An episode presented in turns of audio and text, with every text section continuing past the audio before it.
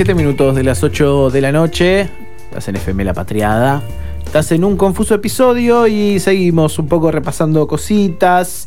Eh, p- eh, una, una- un ratito así, cositas que estamos viendo. Eh, YouTube comenzará a ocultar los no me gusta. Me gusta esta política. Vos que también sos muy. Veníamos hablando Mm, justo del Yo mundo soy de YouTube. muy, muy YouTube. Muy YouTube. Pero sos de tirar no me gusta, no me, me parece que no hay persona, no hay calaña peor en la fauna de internet que el no me gusta, boludo. Yo tengo una relación tóxica con algunos canales que me recomienda el algoritmo porque he entrado alguna vez, por ejemplo, eh, algún canal de humor o de política de libertario. Sí. No voy a nombrar porque no le quiero publicidad. No hace falta. Pero me pasa que a veces entro por curiosidad y digo, no tengo que entrar porque le estoy dando ¿no? un, un view, pero capaz que si entro y hizo alguna barbaridad que suele pasar, le meto un dislike. Tenés mucha conciencia de usuario. Sí, sí, sí, está muy bien. Me gusta. Me Es gusta de importante eso. ¿Que para qué de todo? ¿De no entrar o entrar La y darle valiosidad dislike? de un view. Ah, bueno, sí, me pasa eso, me pasa eso. Si hay alguien que no te bancás justamente, no lo tenés que ver. Pero al mismo tiempo, eh, termino entrando y después me terminan recomendando canales que me dan, me dan una bronca. Acá dice, eh, la medida primero se va a implementar en pruebas con grupos reducidos de usuarios con el objetivo de cuidar el bienestar de los creadores, dice eh, YouTube. Eh, Igual está mal para mí eso. ¿Qué? poner eh, ¿Libertarios? el- en la medida de sacar el no me también, gusta. también. Pero digo, no, digo eso, claro. Si yo no me gusta, tengo la posibilidad de poder decirlo, ¿o no? No me parece que aporte nada a mí el no me gusta. Eh, además, si no va a tener algún resultado dentro de... Es que tampoco, me estaba pensando, ¿no? Ponerle que funciona en cuanto al algoritmo, ¿no? Eh, como por ejemplo, no sé, en- o sea, obviamente cualquier red social, cuanto más me gusta tenés, llegas a más personas, ¿no? Le, le aparece a mí, si a Pino le gustó algo en Twitter, a mí me parece que a Pino le gustó y así lo veo yo, y eso sucesivamente. Eh, no sé si, si en YouTube funciona de la misma manera con los no me gusta, pero no entiendo mucho la, la práctica que podés. Eh, o sea, en, en- en qué beneficia A mí me al, pasa- al- a al ver si- creador, al creador Mm. del contenido y a las otras personas el dato de que a mí no me guste. A mí me pasa que si, por ejemplo, yo veo algo que a mí me gusta, pero que no estoy, no iba a poner me gusta, pero si veo que tiene muchos no me gusta, le voy a poner. Ah, ¿viste? ¿Entendés? No, yo le tiro mucho me gusta a, a ciertos proyectos en YouTube que los quiero bancar. Claro. Eh, onda, le, tiro siempre eh, me gusta a País de Boludos. Sí. Que es un proyecto que me encanta. Lo que y hacen- comentar, hay que comentar además. Eh, sí, no, no suelo comentar, pero le tiro siempre un me gusta. Onda, esta- los pibes estamos acá. Claro. ¿Viste?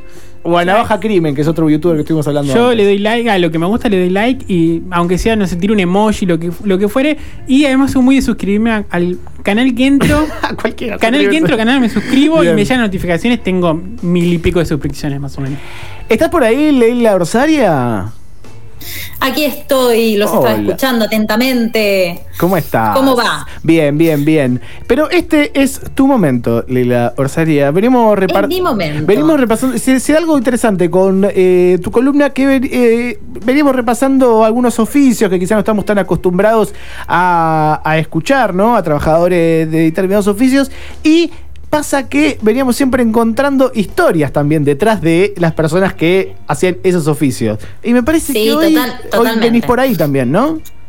Sí, sí, sí, es una, una gran historia la que les voy a contar, pero antes que nada me gustaría tantearlos a ustedes con respecto a esta preguntita que me vino haciendo ruido. Mm. Las preguntas de Leila. En función de eh, justamente este oficio, ¿no? Porque me disparó un montón de cosas.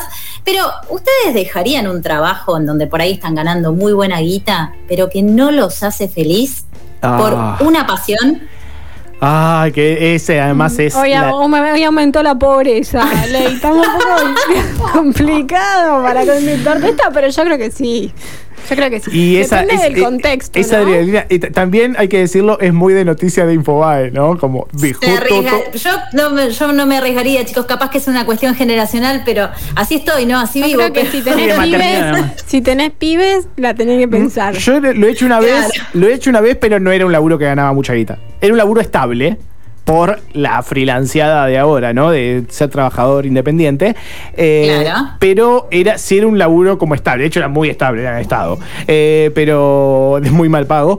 Eh, pero tuve que hacer un poquito ese, ese salto. No sé cómo sería con el tema de la guita, porque eso es una seguridad muy grande, ¿no? Claro, Tal cual. Sí, sí, sí, yo estoy hablando de recibir todos los meses el sueldito depositado, digo, dejar eso de lado, donde uno está por ahí acostumbrado a determinadas cuestiones, digamos, de seguridad, por algo que no se sabe qué va a pasar a fin de mes. Claro. Pero te hace feliz. Para mí ahí Eh, sí, hay que hacerlo.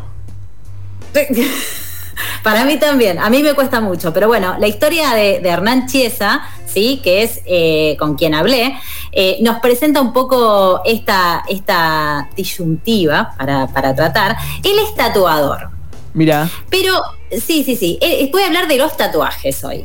Pero no siempre fue tatuador, Hernán. Le- Les voy a contar un poco, primero les voy a tirar unos datitos sobre los tatuajes que me parecieron muy interesantes en función de hablar con él y demás, que fui averiguando.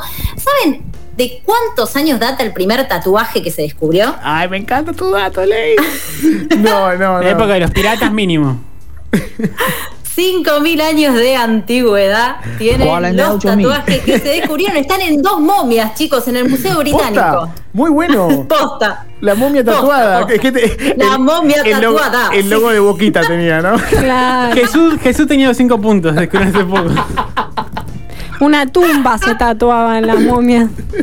Claro. Tremendo. Y después otro datito que me pareció también muy interesante para pensar, esto viene de la Universidad de Massachusetts de Estados Unidos, no sé bien, anda, anda a chequearlo, ¿no? Pero Bueno. dice que Estados Unidos gasta más o menos 1.6 billones de dólares en tatuajes al año. Wow. wow. Cuánta tinta, ¿no? Cuánta tinta en los cuerpos. Sí, además a, a mí me da que, que, que es muy curioso también. Como estoy, estoy tatuado, no, no es algo que haga con asiduidad, lo hice más de pibe, eh, pero es curioso también el gasto de guita en un tatuaje. Bueno, yo estoy averiguando porque no tengo ninguno. Ya me Bien. siento fuera de la, de la regla. Y me pasa que, que me sale muy, muy caro. Claro. Tengo que ahorrar, chiques. O sea, tengo que. En este momento sí, voy a, voy a juntar las monedas para ¿Pero el qué te querés hacer? La alcancía. Ocho. La alcancía, alcancía para el te querés hacer, tatuaje. Dani? No, no, la alcancía para el tatuaje, digo, no, no. No, me quiero hacer un tatuaje para- en la espalda, que ya lo diseñé, lo diseñé yo con una chica, que una amiga que también es diseñadora. Eh, pero claro, ocho luquitas me sale. el- La jodita. Claro. Para- Pero también uno, uno tiene que pensar, ¿no? Que es una inversión. A ver, un tatuaje es para toda la vida también. Claro. Entonces, a- de- de- ¿desde qué lugar medís también la inversión que vos vas a tener en función de En tu cuotas. cuerpo? Que No. te lo vas a Sí, pero.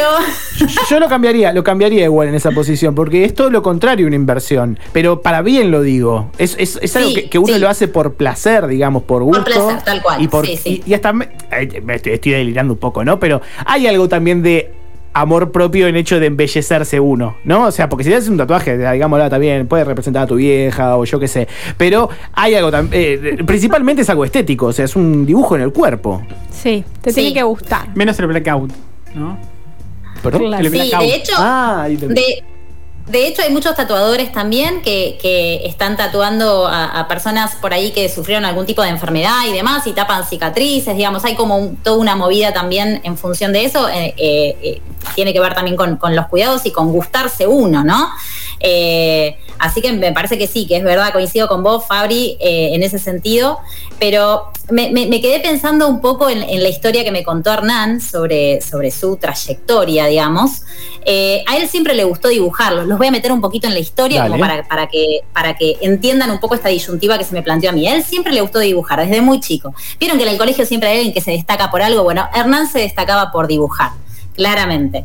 Eh, la cuestión es que cuando termina el secundario empieza a trabajar en un estudio de abogados, Ah, en donde ganaba muy buena plata, digamos, en la época del 1 al 1, le permitía incluso vivir cómodamente, ahorrar, hacer otras cosas. Y la realidad es que a partir de ese sueldo que él cobraba, empezó a eh, tener inquietudes con respecto al dibujo y se metió de lleno a hacer un curso en, en- en una, en una escuela, la, la famosa escuela de, de- de historieta de Garaycochea, ¿sí? que es bastante conocida. Eh, y a partir de ahí es como, es como un cuento de hadas la historia de Hernán para, para quienes gustamos del arte y, y en realidad en general, ¿no? Porque a partir de ahí conoció a, a- a un publicista que lo incitó a empezar a dibujar, ¿no? Y a trabajar del dibujo. Eh, entonces Hernán nunca dejó el estudio jurídico, pero empezó como a, trabajar eh, para este publicista, empezó a dibujar y se quedaba la noche casi sin dormir para ir a trabajar el otro día al, estudio jurídico.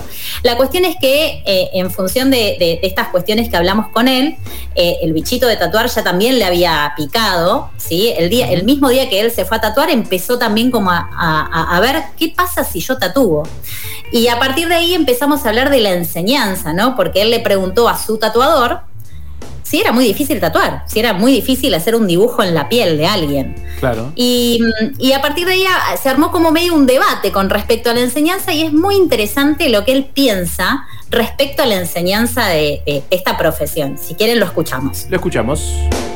En cuanto a la enseñanza de tatuaje, sí, hay un montón de gente que enseña a tatuar. Eh, la mayoría son todos ladris, que te, dicen que en dos clases ya aprendes a tatuar y te enseñan dos pavadas y te dan el diplomita. Este, pero no, esto es un oficio que considero que se aprende de, abajo como todo oficio, ¿no? Entrando a un local, barriendo, limpiando, esterilizando, mirando cómo, cómo tatúan los otros este, y aprendiendo de a poco pero bueno, cada uno este, aprende como más le gusta y, llamarse tatuador por un diploma es para mí es una caradurez, pero bueno, es así.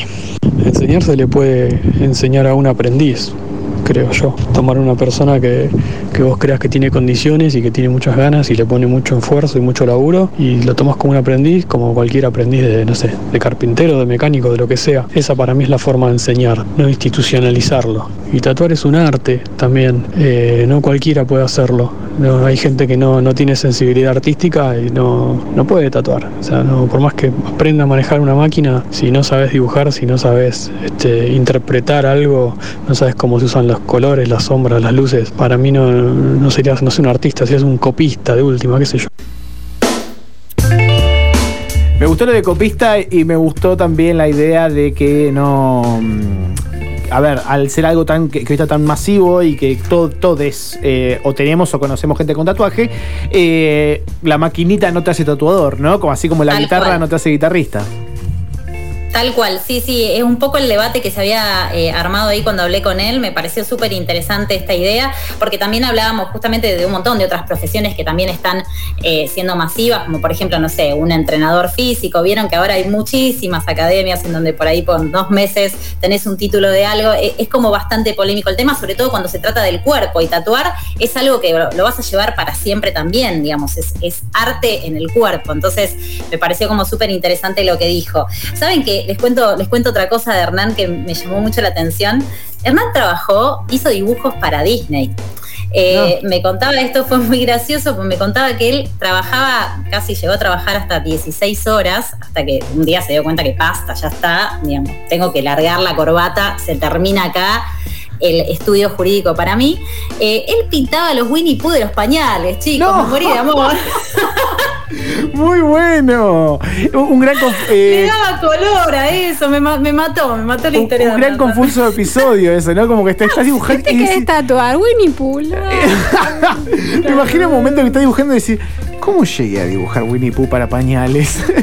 no, no, hermoso. Después hizo cosas para Scooby-Doo, para Megamente, o sea, un grosso total. Eh, realmente es, es admirable la, la, carrera que hizo. Eh, y nada, le pregunté obviamente cuánto tiempo le llevó el, tatuaje que, nada más complejo que le tocó hacer. Y, él me contaba que, tuvo que tapar eh, tres tatuajes en una espalda. Eh, y eso fue como lo más severo que, le tocó hacer. 10 sesiones le llevó y 20 horas de trabajo. No, amigo. Increíble. Qué Impresionante. La verdad que eh, me, me, Te quedás sin brazo, escúchame. ¿Pero qué se le tatuó la bombonera? Claro. tremendo, tremendo. bueno, sí. todo, claro. Tremendo. Siguió la charla con Hernán eh, y, los voy a introducir en, otro dato más para, para, poder contarles un poco lo que se viene. Sí. Eh, esto pasó en el 2008. Eh, todos conocemos a Tommy Lee, ¿no? El famoso cantante de Motley Crue. ¿Me salió bien, Lucas? Sí, el baterista, el baterista de Motley Crue. bueno, bueno, muy bien, ahí te pronunciaste muy bien vos. bueno, rompió un récord Guinness porque se convirtió en la primera persona en tatuarse en el aire. a 13.700 kilómetros de altura. Este dato ¿En qué momento sentís y decís, ¿sabes qué voy a hacer? En pedo, en pedo mínimo. Me voy a tatuar en el aire. ¿A que no? ¿A que, sí, a que no lo hago. Sostené mi cerveza. podrán. o, tenía Este mucha, dato- o, o tenía muchas ganas simplemente de romper un récord y dijo, a ver qué puedo inventar y se le ocurrió esa, ¿no? Sí, obvio. Bueno, eh, andás a ver cuando, digamos, lo, que se le pasaba por la cabecita a este muchacho, ¿no? Cuando leí este dato, obviamente que eh, le hice la pregunta de qué tenía que hacerle, Hernán, y fue. ¿En qué zonas raras te pidieron un tatuaje? ¿Cuál fue el tatuaje más polémico que te pidieron? Y si quieren lo escuchamos con esta anécdota que me pareció fabulosa. Dale, lo escuchamos. Eh, lo más bizarro que me pasó fue que una chica se quería tapar un tatuaje en la cola, este, cerquita de- del medio de la cola, no en un cachete, y lo quería tapar con una mancha de nacimiento. quería que le hiciera una mancha marrón en la cola. Y me pareció una idea muy poco feliz, así que no, no tuvo, no rindió frutos esa sesión, pero este, eso es una bizarreada así divertida. ¿Sabés qué voy a hacer? Le voy a decir que me tatúe una- como si fuera una mancha de nacimiento y ya me lo saco. Tatuame el lunar acá, mirá. ¡Ey! Además es re lunar, obvio. amigo! Es re obvio que no es, va, no sé, pero se ve, se ve sentir, se debe ver claramente, ¿no? Y igual, y además, me- y además es medio que, que no te, perdón, eh, va a ser medio que, medio que no te limpiaste bien el culo. Claro, una mancha marrón, chicos, no. Perdón. Alguien lo tenía que decir y yo me hago responsable de mis actos. Tremendo. Así que este, la verdad que me encantó la charla que tuve con, con Hernán y un poco introducirme al, mundo del tatuaje. Eh, un- una, última anécdota que me, que me contaba es eh, justamente... Nada, que, al- al- el día que tomó la decisión, obviamente, de dedicarse de lleno al, al tatuaje, fue un día que para él fue, fue bisagra, digo, tenía que ver con, con un montón de cuestiones personales también que le habían pasado. Digo, a veces uno se pone a pensar, ¿no? Eh, De la pérdida de un ser querido de un momento para el otro, y esto y decir, che, eh, necesito empezar a hacer algo con mi vida y de lo que realmente me, me- me guste o me haga feliz. Bueno, Claro. un poco le pasó eso a Hernán. eh, así que si, si quieren chusmear sus trabajos, pueden encontrarlo en arroba hernán-chiesa con S eh, en el Instagram, que la verdad que, que hace pinturas de todo tipo, además de tatuajes. Eh, y, y- y bueno, nada, y me, me contó que el día que renunció, que colgó la corbata, que se fue del estudio jurídico, sonó un temón eh, que me gustaría que lo escuchemos entre todos, Dale. eh, que es Save You de Pearl Jam. Bien, entonces pasando 5 minutos de las 9 de la noche y después de que Ley Orsaria nos haya contado otra hermosa historia en un confuso episodio, yo me siento muy feliz porque es la gran banda de mi infancia. En un confuso episodio suena Pearl Jam, Save You.